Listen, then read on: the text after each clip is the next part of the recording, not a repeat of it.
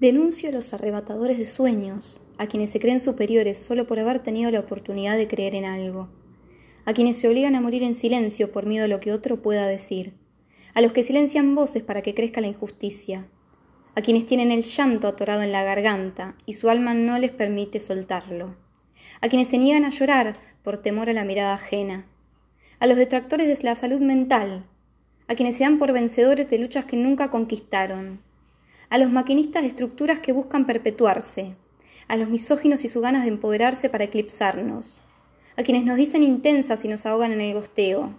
a quienes dejan queriendo a solas, y peor, a quienes no se animan a querer,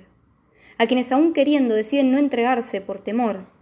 al temor por sorete redomado, por indignante, por ser motivo y causa, por generar el efecto del desencuentro,